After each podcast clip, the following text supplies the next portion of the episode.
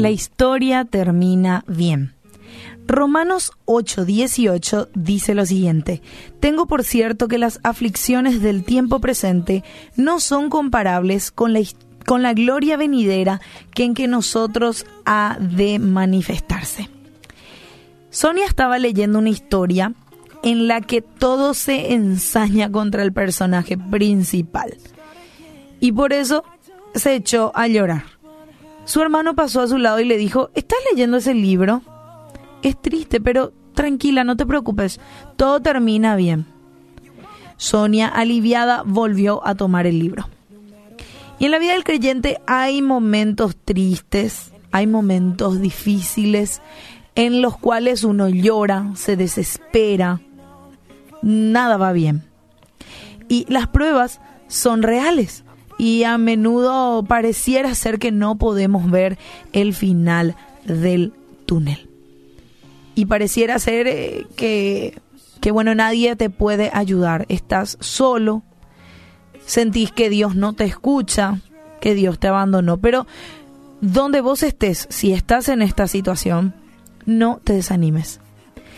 El que depositó su confianza en el Señor tiene una respuesta segura con respecto al final eterno de su vida. Podés estar seguro o segura de que todo termina bien, porque Dios mismo lo dice.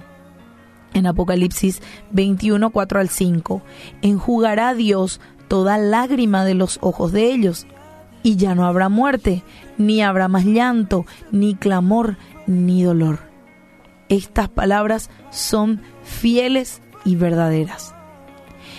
Pero además sabemos que desde ahora el Señor está a nuestro lado, tanto en los momentos difíciles como en los momentos felices. Jesús prometía a un consolador. Cuando Él ascendió al cielo, decía a sus discípulos, Él les dejó esa promesa, va a venir, yo me voy, pero va a venir el consolador, el que va a estar con ustedes y ese es el Espíritu Santo. Y tenemos la promesa que en el cielo vamos a estar a salvo por la eternidad.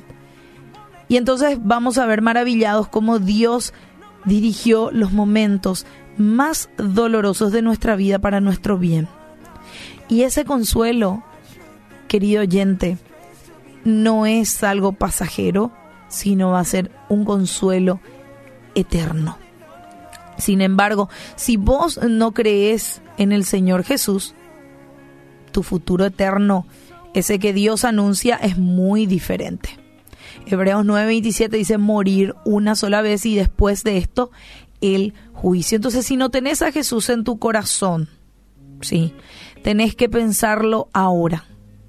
Ahora es el tiempo donde vos podés analizar tu vida, cómo ha ido hasta ahora sin Cristo. Y tenés la oportunidad de invitar a Jesús que venga a tu vida, a tu corazón y comience un proceso de transformación en vos, en tu carácter, en todo lo que sos. Así que, mira, Dios eh, tiene la promesa del cielo y, y la historia va a terminar en un final feliz.